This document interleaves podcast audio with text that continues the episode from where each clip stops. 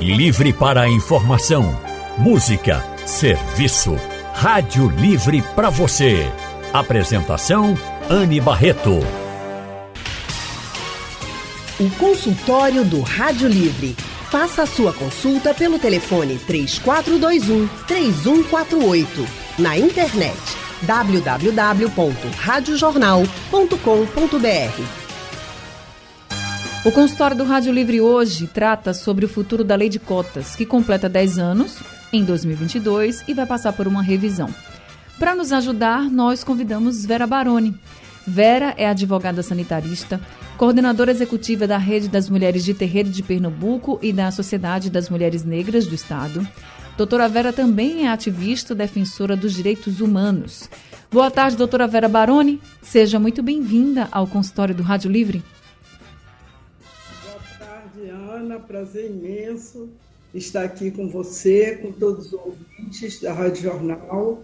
Dizer que é um prazer imenso e estou à disposição. Prazer todo nosso em recebê-la mais uma vez no nosso consultório, um consultório muito importante para a nossa sociedade, só para todo mundo entender um pouquinho sobre a lei de cotas. Ela foi sancionada em 2012 e garante que metade das vagas de institutos e universidades federais seja reservada para ex-alunos da rede pública. Isso inclui negros, pardos e indígenas também. Então, doutora Vera, eu queria já que a senhora começasse fazendo um balanço desses 10 anos da lei de cotas aqui no nosso país. É, primeiro, eu quero dizer que a lei de cotas é uma lei importantíssima para a efetivação dos direitos humanos em nosso país. E ela só existe porque no país não tem equidade. Se nós vivêssemos num país de iguais, como preconiza a Constituição Federal, não, havia, não haveria necessidade de uma lei dessa natureza. Então, considerando que a maioria do povo brasileiro é, é preto e pardo, nós somos mais de 56, 56,4% da população autodeclarada, segundo o censo de 2010. Certamente, o resultado desse censo vai mostrar que o número de pretos e pardos no país é muito maior, porque o IBGE hoje tem registrado mais de 150 definições de autodeclarações que não, não, não estão em consonância com a classificação oficial da população brasileira. A população brasileira é classificada como preta, parda, branca, indígena e amarela.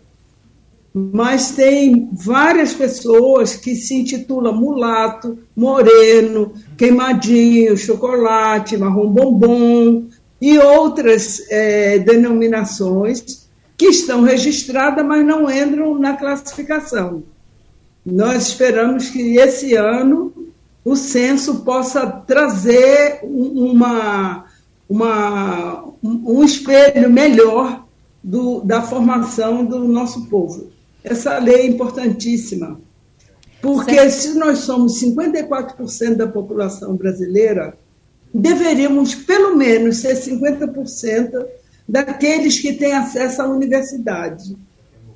E a gente então, lembra. Como, Pois não, Anne? A gente lembra que a educação, pelo menos pela Constituição Federal, ela deve ser um direito de todos.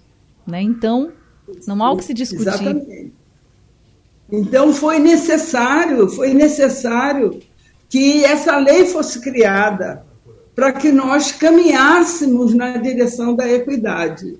Essa lei foi uma iniciativa dos movimentos negros brasileiros, quando da Marcha Zumbi, em 1995, e depois de muito tempo, essa lei, então, passou a tramitar na, na Câmara Federal, no Senado, no Congresso Nacional, e ela foi objeto de muitas polêmicas. Alguns partidos políticos, na época o PFL, ele questionava a constitucionalidade dessa lei, dizia que essa lei estava em desacordo com a Constituição Federal. Então, foi preciso que o Supremo Tribunal Federal, que é a instância máxima do judiciário brasileiro, se pronunciasse. E o Supremo é, Tribunal Federal, então, chancelou, né, ratificou o entendimento do legislativo, que era necessário ter uma lei própria para a equidade racial no acesso à universidade. Só que a lei tem um dispositivo que prevê uma revisão depois de 10 anos Isso. da sua sanção. E hoje e é, a, é a data, né? a questão que você está trazendo da debate. Pois é, porque hoje é a data, gente, dessa revisão. Né? O texto prevê que até hoje, exatamente 10 anos depois de ser sancionada, a política de ações da lei de cotas seja revisada. Aí, na sua opinião, doutora Vera, a gente sabe o quanto é importante a lei de cotas, mas para o futuro dela, essa revisão, o que, que deveria que, que deveria melhorar, por exemplo? Vamos começar assim, né? O que, que deveria melhorar nessa revisão diante da lei de cotas que está sendo aplicada já há 10 anos? Essa, essa, o que deveria melhorar? É, primeiro, que a educação brasileira tivesse uma qualidade tal que não houvesse é, essa dificuldade, digamos, não é, do acesso não é, de qualquer pessoa à universidade. Hoje nós sabemos que uma, um, um jovem, uma criança que está em, em, algumas escolas particulares, porque também tem escola partic, particular, que também não é essa maravilha, né, mas aquelas que conseguem melhor formar é, seus alunos. A qualidade de vida do povo brasileiro também precisaria ser muito diferente do que somos hoje, para que os jovens e as pessoas que tivessem desejo de ingressar na universidade pudessem ter informação, ter acesso à cultura, ter informações verdadeiras, ser estimulado para a leitura, para que pudesse, na hora de concorrer no, no, no sistema de ingresso na universidade, eles estivessem equiparados. E a gente sabe que não estão. Por isso é necessário, não é, para fazer justiça, que haja uma lei específica que pontue diferentemente aqueles que sempre não tiveram oportunidade no nosso país. Então, essa lei é uma lei importantíssima para a democracia, porque é a lei que confere parte de oportunidade para nós que somos iguais. Como você bem lembrou, a, a Constituição diz que nós somos iguais, nós somos iguais perante a lei, mas essa igualdade ela precisa ser construída em nosso país. Por isso que é necessário uma lei de cotas da mesma maneira que a, que a Constituição Federal estabelece uma cota em concurso público para pessoas portadoras de deficiência, porque elas não concorrem em igualdade de oportunidade com as outras. Então, é, é uma lei que a gente pode falar, uma lei da justiça, para fazer justiça de uma dívida muito antiga que se tem com o ensino público brasileiro, que a gente sabe que há muito tempo não é de qualidade. Só para a gente ter uma ideia do que representa a lei de cotas nesses 10 anos, tem um relatório do Conselho de Monitoramento e Avaliação de Políticas Públicas que foi publicado neste mês, que mostra que a lei de cotas provocou sim uma maior inclusão na universidade e não houve impactos negativos no desempenho dos alunos. A gente pode aqui até trazer alguns dados, por exemplo, nas instituições públicas né, de educação superior, o percentual de pessoas com baixa renda que estudavam nessas instituições passou de 50% em 2011, primeiro an é, um ano antes da lei de cotas ser implementada, para 70% em 2019. Então a gente já vê aí que houve um aumento grande. Para os estudantes pretos, pardos e indígenas em universidades federais, aí esse percentual passou de 42% em 2011, né? 42% eram alunos negros, pardos e indígenas em universidades federais para 51%. A gente está vendo aí essa variação. E o mais interessante é que quando a lei de cotas foi criada, existia assim um, existia, um temor de algumas pessoas dizendo que não, que os estudantes não iam conseguir acompanhar o, os outros estudantes, os outros alunos que vinham de um histórico escolar, vamos dizer assim, de melhor qualidade, porque a gente sabe que o ensino público no nosso país não é de boa qualidade, salvo raras exceções em algumas escolas públicas, mas a gente sabe que não é a maioria, a gente sabe que as pessoas de baixa renda não têm acesso, é muito difícil. Então, existia essa preocupação, mas esse levantamento agora está mostrando que não, que os, os estudantes, além de acompanhar muito bem, estão saindo da universidade bastante preparados e estão conseguindo se colocar na sociedade em postos com maior visibilidade, com maior rentabilidade. A gente está falando do crescimento da nossa sociedade. Além de Vera Baroni, que está aqui com a gente hoje, quem também foi convidada e chegou agora no nosso consultório é a mestre em antropologia Elisa Urbano Ramos. Professora Elisa é uma mulher indígena do povo Pancararu. Boa tarde, professora Elisa. Seja também muito bem-vinda ao consultório do Rádio Livre. Professora Elisa, está me ouvindo? A gente tá Sim, com... boa tarde. Olá, professora Elisa, muito obrigada por estar aqui com a gente, viu? Olá, Elisa. Oi, boa tarde, Vera, boa tarde.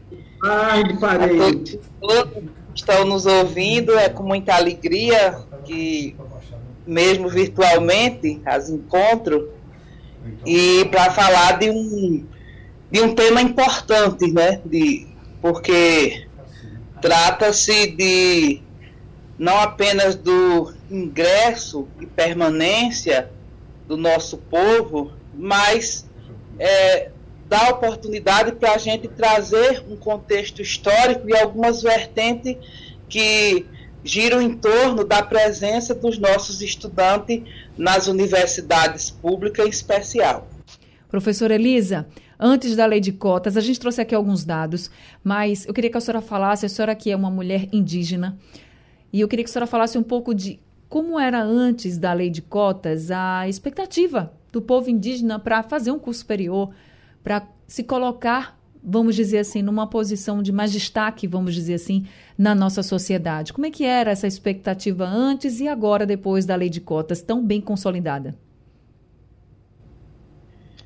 Antes da, da lei de cota, poucos estudantes indígenas estiveram nos bancos da universidade. Parte delas é, em faculdades particulares e em seguida tem um número maior nas licenciaturas nas licenciaturas interculturais, formação para professores e professoras indígenas, e, e poucos dos nossos parentes tinham acesso. Mas vale salientar é, a história da educação escolar nos nossos povos e nas nossas comunidades. Então, a educação escolar tem um histórico de exclusão, não é? um histórico de um histórico de exclusão não apenas das pessoas, mas de discriminação à nossa cultura, né? Então, é, essa instituição escola, desde o, os anos iniciais até a universidade, vai passar por esse contexto de apagamento, de invisibilização dessa presença indígena, essa presença negra, essa presença da, da, das pessoas diferentes das chamadas classes dominantes. Né? Uhum. Então, a lei de cotas, que faz com que nossos estudantes ingressem nas universidades, em especial públicas, é lógico que tem uma crítica, mas essas críticas que fazem exatamente pela ausência de uma política pública de igualdade, né? Então, de igualdade social. Então, é, não dá para pensar o ingresso da nossa gente nas universidades sem refletir sobre a exclusão social, né? E aí, como bem você disse na, na sobre o, o, os estudos, é, que a presença, a nossa presença nas universidades, ela contraria a expectativa de que não tínhamos capacidade, não temos capacidade. Então, é, a maioria mesmo de estudantes é, tem sucesso na formação, tem êxito na sua formação. É lógico que nós vivemos em, um contexto onde é, a, a escolar, o estudo integral, o tempo integral nos bancos das escolas não é uma, uma benéfice a nós, porque precisamos trabalhar. Né? Então, quantos e quantas trabalharam e trabalham durante o dia e à noite iam para as escolas de uhum. EJA. Né? No entanto, é, ao tratar de conhecimentos, ao entrar nas universidades, demonstra-se que esses conhecimentos que encontra com os chamados científicos, eles já fazem parte dessa vida, desse nosso cotidiano, desses nossos ensinamentos. Então, é, o nosso intelectual não é inferior, né? Não é inferior mesmo àqueles e aquelas que têm todo um acesso à chamada educação de qualidade, né? de qualidade pelo investimento maior que tem. Exatamente. O que é preciso, gente, é dar oportunidade às pessoas. E eu, a lei de cotas ela vem para isso, para dar oportunidades a todos, né? E a gente tem essa dívida. A gente, eu falo como sociedade, a gente tem essa dívida com as pessoas que estão em escolas públicas, porque as pessoas que estão em escolas públicas estão tendo acesso a uma educação que, infelizmente, não é de boa qualidade. É, infelizmente, tem muito. É, tem muitos problemas. A gente sabe que as escolas públicas têm muitos problemas a serem resolvidos e que a educação pública no nosso país, historicamente, é algo que precisa de muita atenção dos políticos, das autoridades, mas que fica muito mais no discurso do que na prática. A gente já tem alguns ouvintes conosco. Isaac Machado, da Boa Vista, está ao telefone com a gente. Isaac, boa tarde. Seja bem-vindo aqui ao consultório. Boa tarde. É, eu queria falar também em relação à lei da cota, né? Uhum. Em relação às pessoas com deficiência. Sim. Né? Porque, na realidade, eles colocam essa lei né? e os empresários, eles é, manipulam. Vamos supor, eu fui é, participei de uma, uma, seleção, fui contratado e quando eu cheguei lá, o, o, departamento que eu ia fazer parte era primeiro andar e não tinha como eu subir, que eu sou cadeirante. Eu conheço Vera Baroni, Vera Baroni, sou da militância, é, da pessoa com deficiência, e o que eu acho é que a gente tem que ter um mecanismo para que essa lei da cota possa ser efetivada. Uhum. É isso que eu acho o importante, entendeu? Que não adianta ter uma lei que não ajude, né? Porque os empresários, eles... É, é, é... Eles colocam a vaga, mas não te dão aquela estrutura que você precisa nem para concorrer à vaga, não é isso, Isaac? É isso, é isso. Vamos supor, eu cheguei no primeiro dia de trabalho, aí disseram, olha, a, a vaga do cadeirante é ali no primeiro andar. Aí eu, como? Vaga no primeiro andar, como é que eu posso subir as escadas se eu sou cadeirante? Então eu não pude é, é, participar da vaga, não pude é, é me candidatar, me, ser efetivado na vaga, entendeu? Entendi. Então eu acho que a lei de cota serve para todos, como você falou, e todas, né? É não só para pessoa negra, como para pessoa com deficiência, né? Com todo tipo de, de pessoas que realmente está vulnerável a, ao desmonte que está acontecendo no nosso país.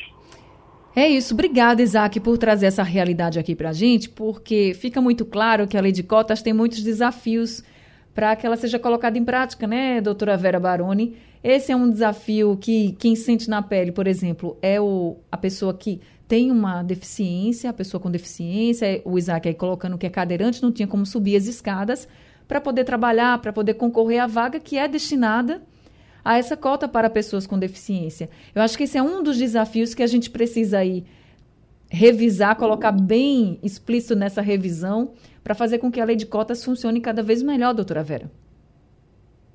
É, é interessante é, dizer que a lei de cota para pessoas com deficiência é uma lei constitucional. Ela está, inclusive, é uma cota, digamos, especialíssima. Ela está acima, digamos assim, dentro do ordenamento jurídico da Lei 12.711. Né? É, é, é, é de, de um espanto pensarmos que ainda hoje, ainda hoje, é uma pessoa como Isaac possa passar por esse constrangimento. Pois é. Não é com essa violação de seus direitos fundamentais.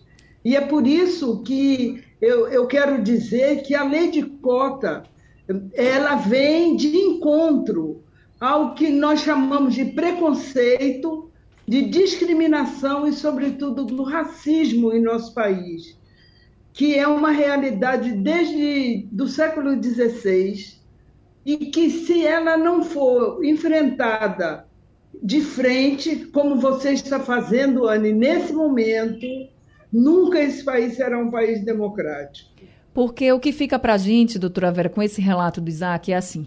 Aí o empresário, como ele colocou, né, tá meio que maquiando as coisas. Ele vai lá e diz assim: não, eu tô dando oportunidade no papel, mas na prática não está dando, porque aí a pessoa com deficiência não está conseguindo exercer. Então, acaba que no final das contas não se está tendo oportunidade, né? A vaga fica lá e não é, é, ela não é assumida por quem deve assumir. Então, assim, quando o Isaac falou agora, se veja só que pontos nós chegamos, né? Não é só dar um ensino, não, gente. A gente precisa dar o um ensino, mas a gente precisa criar também oportunidades para as pessoas. A gente colocou aqui essa questão da pessoa com deficiência. Imagine você, um cadeirante, concorrendo a uma vaga, conseguiu a vaga, mas não consegue trabalhar porque simplesmente a empresa não vai dar condições.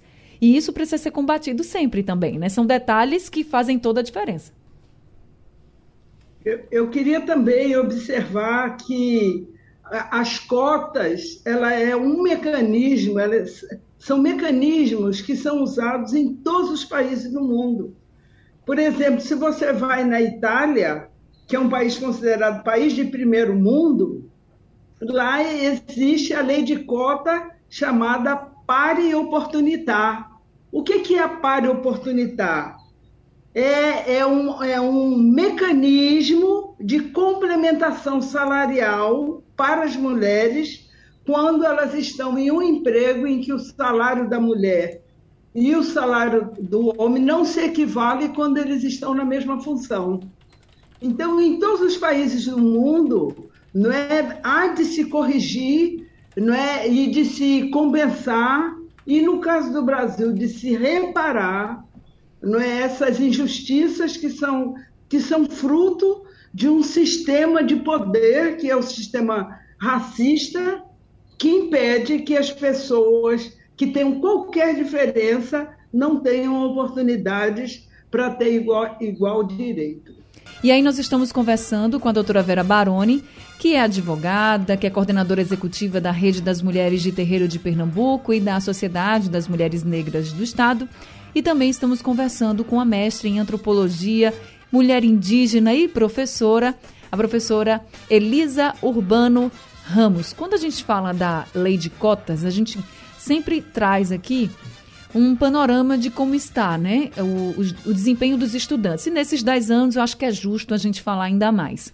E aí, Ainda citando aqui o relatório do Conselho de Monitoramento e Avaliação de Políticas Públicas, esse relatório avaliou o desempenho dos estudantes cotistas e não cotistas ao final dos cursos universitários.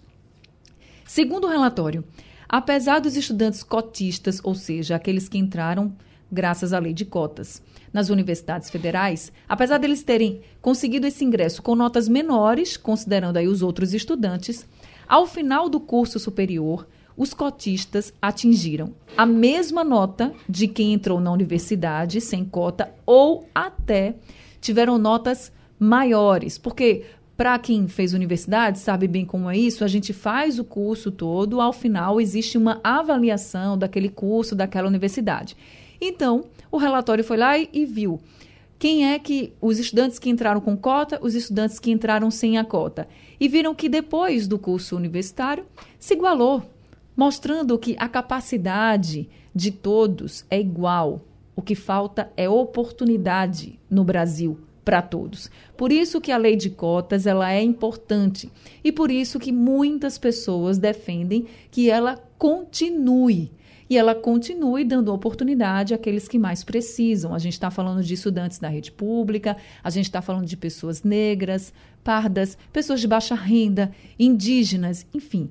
E aí eu quero aqui conversar com a professora Elisa, porque tem algumas universidades, até, professora Elisa, que estão fazendo vestibulares especificamente para indígenas. A senhora concorda, a senhora não concorda, a senhora acha que é um avanço? O que, é que a senhora acha?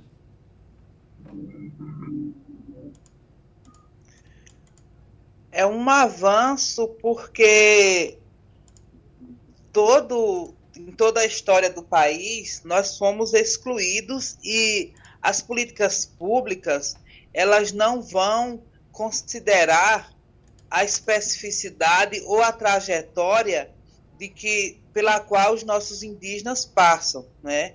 Então, é, poderia ser outro, outro modelo, outro formato, mas se considerarmos que até então não existia formato algum, né?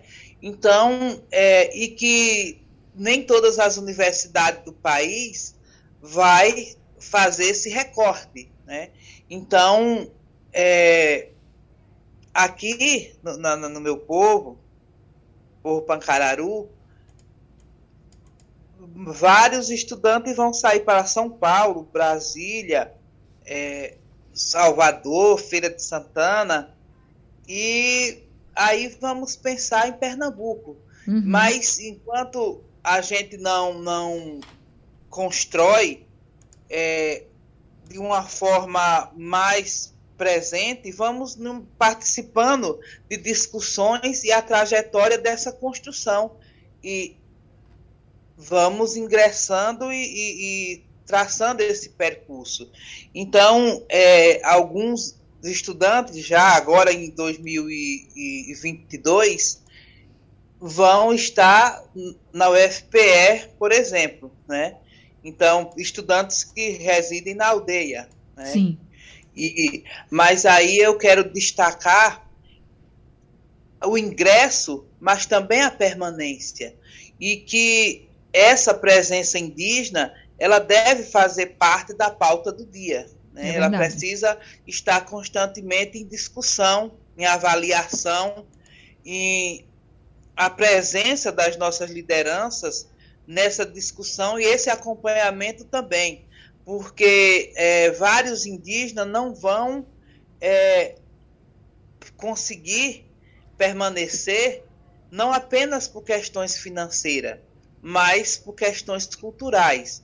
Então, essa essas particularidades, elas devem ser conversadas, elas devem ser discutidas, devem ser pontuadas, né? Então, é, assim como assim como outras, outra, outras organizações sociais, outros povos. Claro. Mas a gente destaca essa presença indígena, né? E uhum. a necessidade de da que essa discussão continue fazendo parte dessa pauta que são estudantes indígenas fora da aldeia em universidades.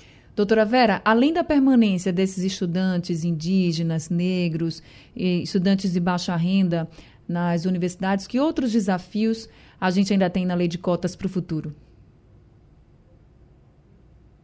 O desafio de que é, essa lei seja aperfeiçoada. Né? É muito bom saber o resultado nesses 10 anos né? Do, de como os cotistas é, se, se inseriram na universidade, se inseriram nos cursos escolhidos e como eles é, chegam ao final desse curso devidamente preparados. Precisamos discutir, na sequência, a questão da empregabilidade. Né? Precisamos discutir que essas pessoas que estão preparadas para o mercado de trabalho, elas possam ter acesso também, porque nós sabemos que na base da sociedade estão os trabalhadores negros, é para aquelas profissões que são profissões é, com valor social menor, um valor econômico menor. É preciso que haja acesso também para essas pessoas negras, pretas e pardas, indígenas, e também pessoas com deficiência, também mulheres, né, para que todos esses segmentos que são sujeitos políticos de nossa sociedade possam ter também igual oportunidade. Porque se olharmos, se olharmos com, com, com muito cuidado para a nossa sociedade, os cargos, os cargos, mesmo os cargos é, no, no executivo, os cargos de gestão, não têm a presença é, de negros e indígenas nos seus quadros. E a gente então, precisa é um, né, dessa diversidade. É um outro passo que precisa ser dado e que ele é complementar à lei de cotas. É outro passo importante, a gente precisa da diversidade. Aí o Kleber Santana da Tamarineira, nosso ouvinte, está dizendo aqui que concorda com as cotas, doutora Vera, mas ele diz assim, na minha opinião, deveria ser uma alternativa intermediária, mesmo que a longo prazo, enquanto deveria estar sendo melhorada a educação no nosso país. O, a senhora concorda com ele? Não, não concordo, porque estudos já foram realizados durante todo o processo de discussão das cotas, é, até que elas é, foram promulgadas, é, e esse estudo nos mostra, se nós formos esperar mudar a qualidade do ensino básico, né, do, do, do, do, do ensino médio, né, para que as pessoas mais pobres, pretas e indígenas tenham acesso à universidade, nós vamos precisar de 50 anos. E nós estamos numa era, nessa era digital, que tudo é muito rápido. Então, é preciso que oportunidades sejam dadas para todos, para que todos nós possamos ingressar nesse mundo novo, né? nesse mundo digital. Porque se não houver isso, a maioria da sociedade vai viver como párea na sociedade. Então, por isso que eu não concordo e acho, e acho que é, os governos, os governos, aliás, não só os governos, mas nós estamos num período de campanha eleitoral, nós precisamos ouvir dos candidatos, daqueles que querem não só ser representante do povo, mas aqueles que querem gerir a sociedade brasileira, que eles coloquem em seus discursos o que é que eles pensam fazer para promover a igualdade racial e étnica no nosso Estado brasileiro. Aqui em Pernambuco, onde 62% da população é autodenominada preta e parda. E o censo vai mostrar que nós somos muito mais. Esse censo está sendo realizado. Vocês que estão nos ouvindo agora, grande parte já deve ter recebido a visita dos recenseadores. E é muito importante que a gente responda as perguntas para a gente ter um patamar de como está a sociedade brasileira. Bem, é com essa mensagem que a gente termina aqui o consultório do Rádio Livre falando sobre as oportunidades que a lei de cotas está oferecendo, está é, promovendo para as pessoas e a importância dessa lei de cotas que completa 10 anos, mas que não deve ter tempo realmente para terminar, porque a gente precisa da oportunidade, a gente já comprovou que nesses 10 anos essas oportunidades estão sendo muito bem agarradas e muito bem aproveitadas. Doutora Vera Baroni, muito obrigada por esse consultório. Uma boa tarde para a senhora. Boa tarde. Um grande abraço a Elisa, companheira de caminhada, minha parenta, e que ah, outras oportunidades, Anne, venham para nós continuarmos esse debate. Pode ter certeza muito que sim, doutora Vera. Muito obrigada, viu? Professora Elisa, muito obrigada também por esse consultório. Obrigada a você, Anne. Um abraço, Vera. É, alegria encontrá-la e um outro momento nos encontraremos pessoalmente. E parabéns pelo debate e, e trazer para a pauta essa discussão tão importante. Boa tarde. Boa tarde, professora Elisa. Um abraço aí para o povo Pancararu. É assim que a gente termina o nosso consultório de hoje. Obrigada a todos os ouvintes. O Rádio Livre também está terminando. A produção é de Alexandra Torres, trabalhos técnicos de Edilson Lima, Sandro Garrido e Big Alves. No apoio, Valmelo.